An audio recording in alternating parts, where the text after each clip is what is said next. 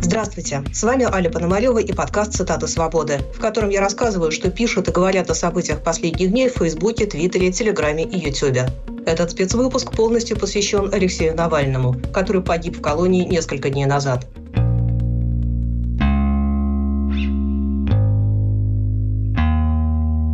Вот уже который день мы пытаемся сжиться с мыслью, что Алексея Навального больше нет. То, что он больше никогда не обратится к нам, пусть даже из-за решетки, до сих пор не укладывается в голове, пишут многие блогеры. Мария Снеговая. Про Алексея Навального ожидаемая, увы, но чудовищная новость. Другого, как он, нет и не будет. Россия неостановимо падает в пропасть. Олег Козловский. Три года я боялся проснуться утром и прочитать эту новость. И в то же время было ощущение, что раз Алексей жив, значит, есть еще надежда. Какая-то дорожка, тропинка, ниточка к нормальности. Можно отмотать что-то назад, исправить ошибки. Главная ошибка Алексея Навального некоторые комментаторы считают то, что он вернулся в Россию, когда ему позволили после отравления вылететь в Германию на лечение. Но он не мог поступить иначе, говорит на своем канале журналист Сергей Пархоменко. И, конечно, с того дня, когда он открыл глаза, выйдя из этой комы, не было ни одной минуты, когда он сомневался в том, что он должен быть в России, что его место в России, что его работа в России. Вот он, кстати, так относился к своему заключению. Он много писал об этом и часто говорил об этом. Мы видели эти его письма, он переписывался со многими. У меня такая работа сейчас. Я работаю политическим заключенным. В целом, конечно, его работа была политик, человек, генерирующий смыслы, генерирующий идеи. Он считал, что он может делать это только в России. Не было для него другого варианта, другой возможности. Он даже не обдумывал это. Его возвращение в Россию – это возвращение на фронт. Мы же не удивляемся, когда видим человека, который берет в руки оружие и идет защищать свою родину от агрессора. Вот ровно так Навальный вернулся в Россию, чтобы защищать свою родину от агрессора. Вся разница в том, что агрессор внутри, в центре России, в Кремле. его работа, его подвиг, его решение в этом смысле совершенно естественно. И удивляться этому не нужно.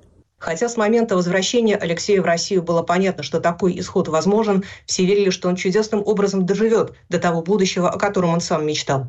Теперь надежда на это будущее как будто умерла вместе с ним, пишет журналистка Катерина Гордеева. Алексей Навальный – самый яркий, самый последовательный и самый популярный в стране противник Путина. Его преследовали, травили, убивали, сажали и, наконец, отправили в самую невыносимую и далекую тюрьму, где продолжили мучить, пытать и убивать. Но он находил мужество писать Валентинке жене, нежные письма детям, смешные соратникам, спорить с оппонентами. Он был живой, чем бесил всех заживо мертвых. В конечном итоге Навальный был для многих и многих последней надеждой, которую сегодня убили. Огромные соболезнования семье, близким и всем нам. О Навальном, как о политике, говорит в стриме на своем канале журналистка Юлия Латынина. Обратите внимание, что он сделал две вещи. Первое. Он абсолютно перевернул дискурс о Путине. Вот своими фильмами о Путине, о Геленджике, о Медведеве. И после того, как он их снял, никогда Путину, что бы тут ни делал, не удастся остаться в истории патриотом и собирателем земель русских. Он все равно всегда останется владельцем дворца в Геленджике. Вот с этими золотыми туалетами, со стрепушником, с персональным катком и так далее. И второе.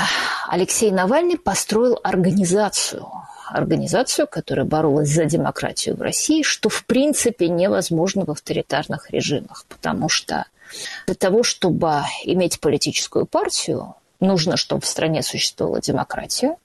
И вот, соответственно, в этой стране, еще до того, как началась вся абсолютнейшая жесть, тем не менее, Навальный сумел построить ФБК, и Навальный сумел де-факто построить партию в ситуации, когда партию построить было невозможно демократическую партию построить было невозможно. В нем было то, чего не было ни в ком другом, пишет журналист Иван Филиппов. В мире, в котором можно было обо всем, с кем надо договориться, он не договаривался. В путинской России он был одним из очень немногих, кто был, а не казался, кто был настоящим, кого можно было считать моральным авторитетом, как бы не пафосно это звучало. Уверен, что сам Навальный бы с такой оценкой никогда бы не согласился, но ведь это же правда. Навальный ввел в обиход многие методы сопротивления, которые мы сейчас воспринимаем как должное, говорит на своем канале оппозиционный политик Максим Кац. Алексей Навальный был не просто активистом и борцом с коррупцией. Навальный был настоящим политиком. Никогда и ни в какой ситуации он не высказывал мыслей, что, мол, нам тут э, всем нужно вместе спрыгнуть со скалы. Главный его талант был в том, что он всегда находил способ действовать, а попутно чувствительно тыкать палкой плохих людей. Сам феномен политического действия в новой России идет от Навального. В конце 2010 года, когда Алексей Навальный запустил сбор э, денег на проект «Роспил», Идея политического фандрайзинга казалась каким-то безумием, заведомо обреченным мероприятием. А заявленная цель в 2 миллиона рублей совершенно нереалистична. Сейчас же на одном стриме можно за пару часов собрать миллионы на проверку подписей или на помощь задержанным и поддержку политзеков. Сейчас, если тебе нужны деньги на политику, журналистику, любую публичную движуху, ты просто идешь к людям, и люди донатят. То же касается акций протеста. Долгое время демонстрации и уличные шествия были уделом тех, кто воспринимался маргиналами – пока 5 декабря 2011 года на чистых прудах не собрался митинг за честные выборы. Конечно, старт той движухи дали совершенно хамские и демонстративные фальсификации. Но все могло ограничиться глухим недовольством. Именно Навальный конвертировал общее возмущение в конкретные действия. И вплоть до пандемии в 2020 году мы приучались к тому, что митинг – это нормальная реакция на несправедливость. Алексей не просто так стал целью номер один – и произошло это еще в сравнительно вегетарианские времена, когда ругать власть в интернете и даже на крупной радиостанции было, в общем-то, безопасно. Но Навальный власть не просто ругал, он действовал против нее. По официальной версии, главный российский оппозиционер и политзаключенный умер во время прогулки из-за оторвавшегося тромба, но в это мало кто верит. Многие убеждены, что Навальный был убит по приказу Путина. Но в том, что это стало возможным, виноваты в том числе те, кто не вышел по его призыву на улице, с горечью пишет журналист Андрей Лошак. Его смерть не только на совести бункерной гниды, его смерть на совести всех, кто не верил в Алексея и не поддерживал его, то есть на совести примерно всей страны. В 2017 году, когда Навальный начал свою предвыборную кампанию, у России был шанс, поддержав Алексея, не допустить прихода Путина к власти. Пусть призрачный, но был. Навальный предложил себя в качестве тарана. Лучшие люди страны, среди которых преобладала молодежь, пошли за ним. Я снимал этих чудесных ребят, дававших надежду на то, что у России есть будущее. Но абсолютное большинство смотрело на эту кампанию в лучшем случае как на блажь, а по большому счету всем было плевать. Последний шанс Алексей нам дал три года назад, когда вернулся после отравления в Россию. Он, конечно же, понимал, что его посадят, но верил и надеялся на нас. Я отправился тогда его встречать. Я тайно надеялся, что вот сейчас, после покушения и разоблачения карикатурной банды ФСБшников, отравивших его трусы, люди оценят по достоинству подвиг Алексея, и во Внуково приедут десятки тысяч людей. Но нет, приехало в лучшем случае несколько тысяч, мы даже место на парковке нашли, и это в 15-миллионном городе. Потом вышел фильм про дворец Путина. Это был явно запланированный тройной удар. Возвращение плюс фильм, который посмотрело 100 миллионов человек, плюс митинг протеста. Ну, на него-то точно выйдут сотни тысяч. Видимо, на это надеялся Навальный, записывая из суда под портретом Егоды обращение. «Не бойтесь, выходите на улицы, выходите не за меня, выходите за себя и за свое будущее». 21 января люди вышли по всей стране, но, к сожалению, в том же количестве, что и прежде. В Москве 30-40 тысяч, меньше 1%. Навальный сделал все, что в его силах и больше, но его опять не услышали. Страх и равнодушие оказались сильнее. Так началось восхождение Алексея на Голгофу. Нас ради и нашего ради спасения. Теперь уже без всяких кавычек. Пропагандистские версии, как обычно, разнообразны и противоречат друг другу, отмечает редактор «Новой газеты в Европе» Кирилл Мартынов на канале этого издания. Пропаганда в целом и голосом Симоньян, и голосом Сергея Миронова, и голосом Антона Красовского, и еще многих-многих других людей заявляет, что, в принципе, ведь смерть Навального никому не было выгодна в России. Никто не хотел такого. Путин вообще про него забыл и никогда не думал. И никакого интереса к этой фигуре ни у кого нету. Зачем же Путина убивать? Кому же выгодна по версии российской пропаганды смерть главного российского оппозиционного политика и политзаключенного? Ну, а она выгодна, конечно, Западу, Украине, возможно, для того, чтобы вот сорвать какие-то переговоры важные с Путиным, для того, чтобы еще какую-то показать вот эту звериную сущность российской диктатуры. Очень любопытная версия. Она предполагает, в частности, что американские спецслужбы работают э, за полярным кругом, пробираются в колонию в поселок Харп и там творят свои бесчинства. То есть, в принципе, мы должны поверить, что у украинских или там американских или европейских спецслужб бесконечные возможности по инфильтрации в российских колониях и тюрьмах. И заметьте еще, что эта версия о том, что это выгодно не нам, как говорит Симоньян, а выгодно вот каким-то, значит, врагам Путина, она полностью противоречит официальной версии, которая предполагает, что вообще никакого злого умысла и трагедии нет, а просто у человека оторвался тромб. Ну, так часто бывает, российской пропаганде часто приходится врать разные вещи для того, чтобы людей окончательно запутать и чтобы они не знали, во что верить. Если бы кто-то во власти действительно подозревал западные спецслужбы, картина была бы совсем иной, пишет политолог Абаз Галямов. Если верна выдвигаемая российским официозом версия о том, что смерть Навального была невыгодна Кремлю и за ней стоит Запад, то где отставки руководителей ФСИН и ФСБ? Как могло получиться, что западные спецслужбы проникли в самую охраняемую отечественную тюрьму и убили там самого охраняемого заключенного, нанеся тем самым политический ущерб идущему на выборы президенту? Кто за это ответит? В общем, вы, уважаемые, или крестик снимите, или трусы наденьте. Либо отправляйте в отставку силовиков, которые вас так подставили, либо помолчите насчет того, что это вам якобы невыгодно. В Украине Навальный был непопулярен. Там уверены, что он поддерживал аннексию Крыма. Хотя после начала полномасштабной войны он однозначно заявил, что границы Украины были определены в 1991 году, и Россия обязана их признавать. Вместе с тем, украинцы однозначно считают, что Навальный был убит в угоду Путину и надеются, что международное сообщество отреагирует на это должным образом. Главным следствием должно стать понимание, что с Россией ни в коем случае нельзя ни о чем договариваться, говорит на своем канале живущий в Украине журналист Иван Яковина. Я вот обращаюсь, конечно, тут, ну, хотя, конечно, кто меня слушает, но все равно к западным лидерам, к западным странам, к западным государствам, политикам, дипломатам и так далее. Ни в коем случае нельзя вести переговоры с этим режимом. Посмотрите, это же отпетый убийца. Нельзя доверять, нельзя подставляться, нельзя никоим образом надеяться на то, что там будет хоть какой-то проблеск чего-то человеческого. Не будет. Там вот если можно убить, будут убивать, ну, а если можно пытать перед этим, то еще и пытать будут обязательно. То есть это самое отвратительное, самое самый мерзотный режим, какой может быть, только быть. Поэтому сейчас, конечно, очень важно будет посмотреть на реакцию Запада, причем на реакцию не только вербальную, что они там скажут, а как они на деле отреагируют.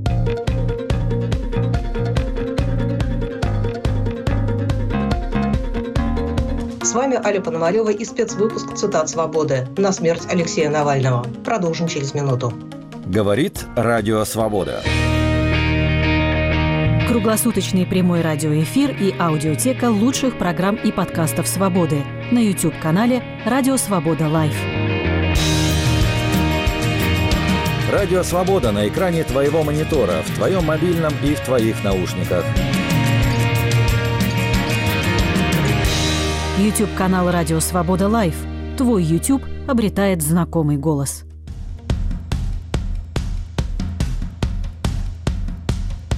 Вы слушаете спецвыпуск «Цитат свободы», целиком посвященный Алексею Навальному, который погиб в колонии несколько дней назад. С вами Аля Пономарева.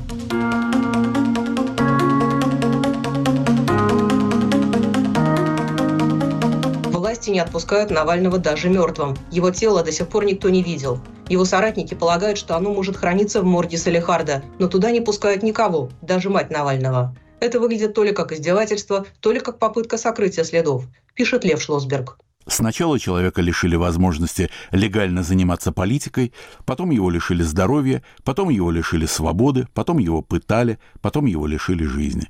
Теперь, чтобы скрыть следы злодеяний, его тело прячут от матери, и она не может похоронить сына. И эти люди наверняка носят на груди крестики, даже не понимая, что это распятие.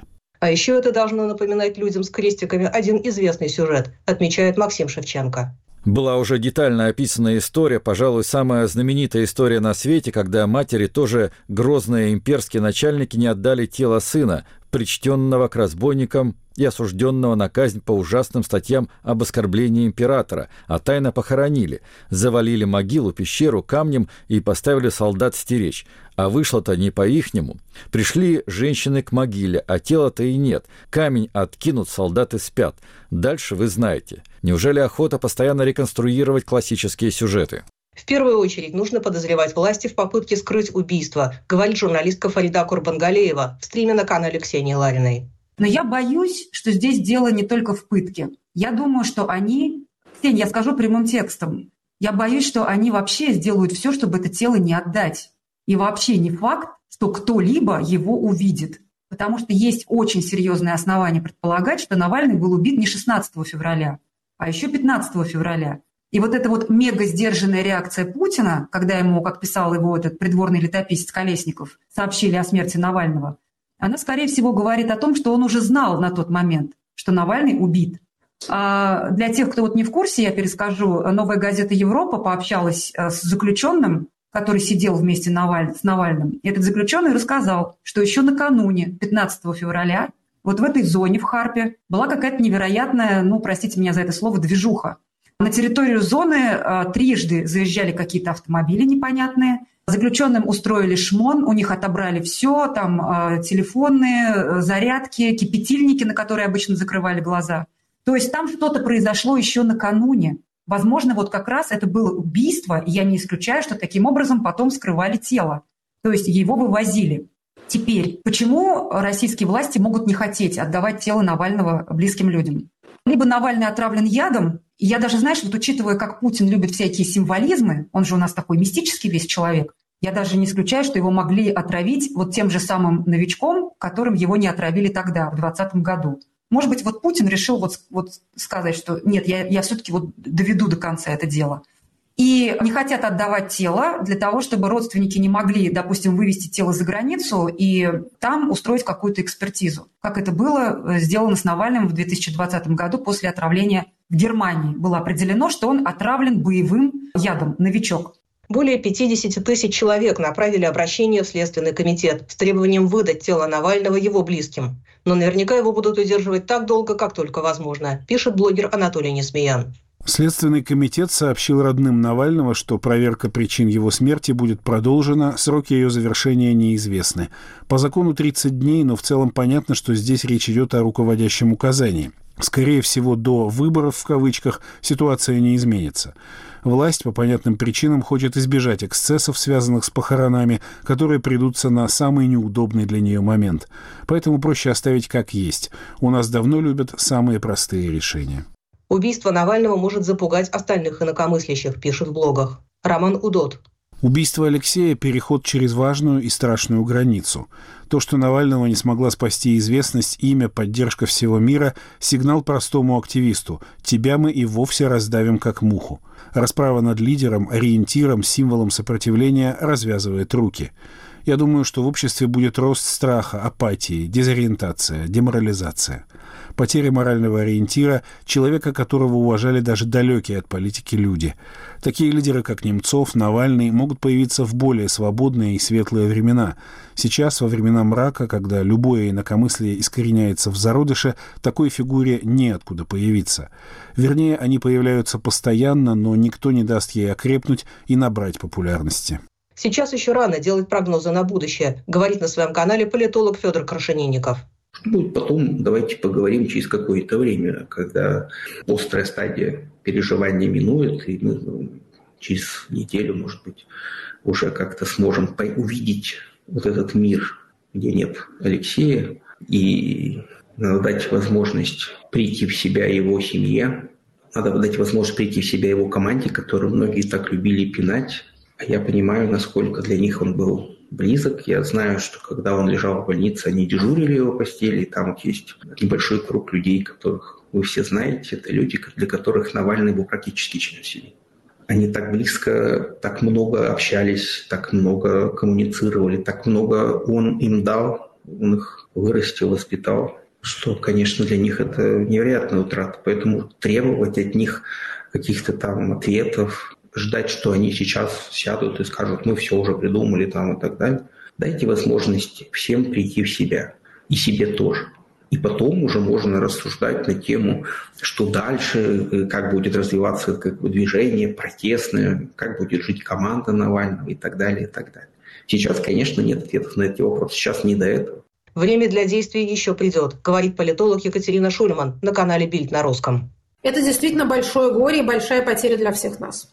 Этот человек был с нами последние 15 лет каждый день. Он присутствовал в нашей жизни как блогер, как голос, как видеоприсутствие. Кому-то он был вождем и наставником, кому-то он был надеждой, кому-то он был оппонентом, кому-то собеседником. Но он присутствовал. Это часть нашей жизни, и теперь в нашей жизни образовалась дыра.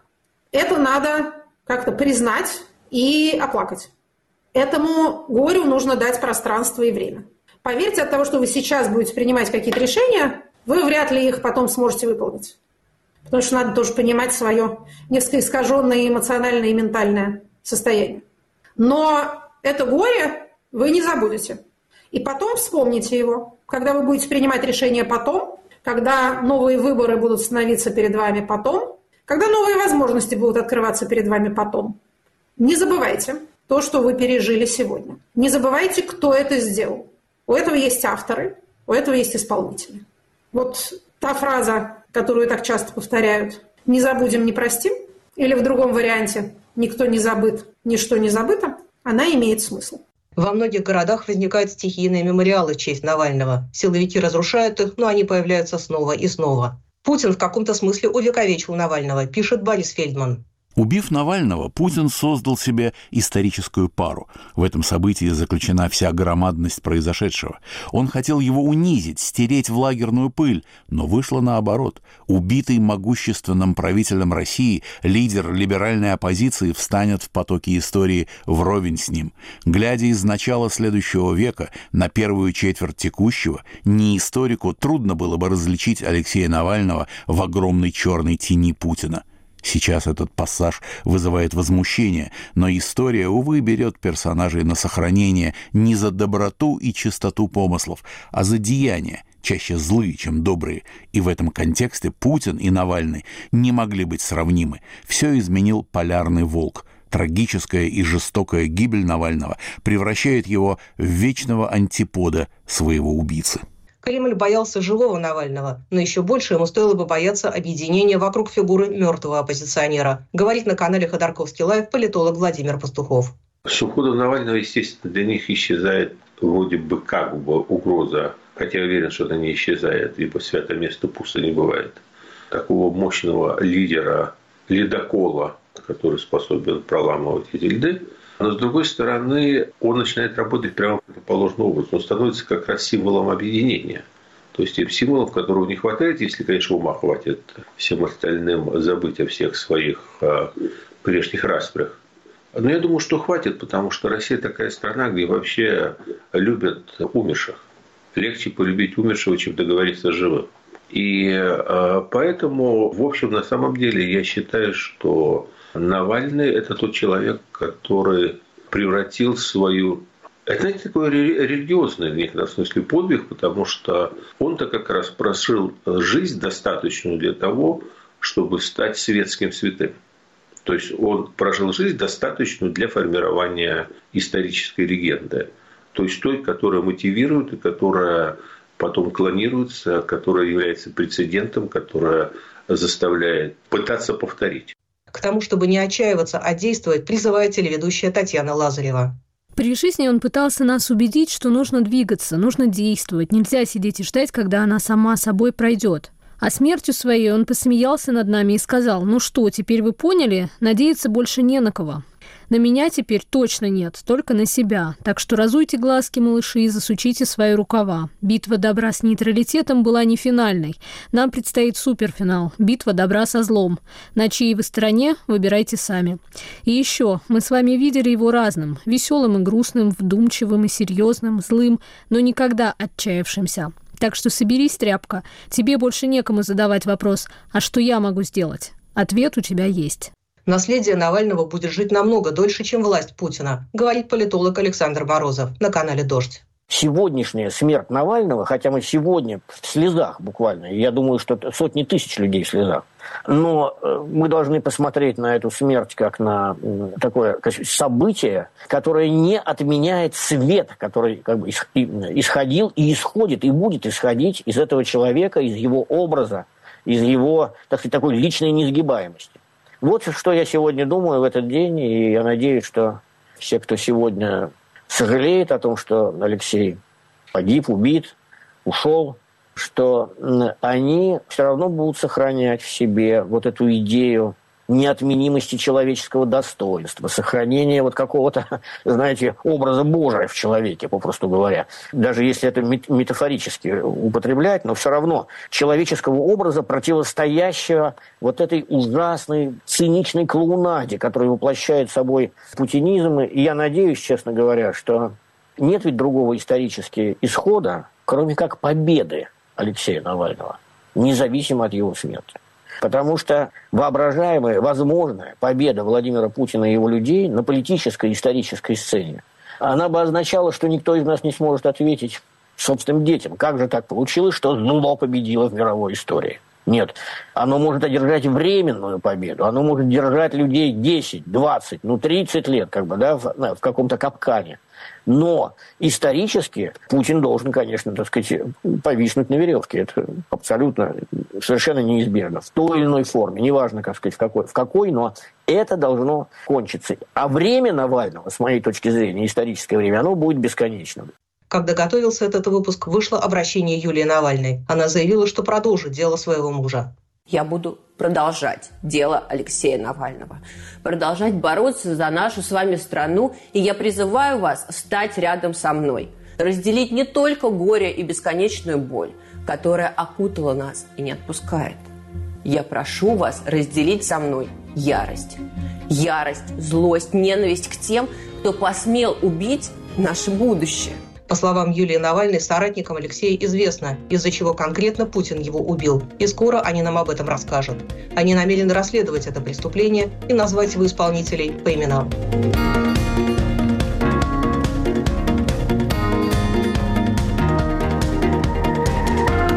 С вами была Аля Пономарева и цитата «Свободы». В этом подкасте я каждый понедельник и четверг рассказываю вам, что обсуждают в Фейсбуке, Твиттере, Телеграме и Ютубе. Слушайте нас, подписывайтесь и советуйте друзьям. До скорой встречи!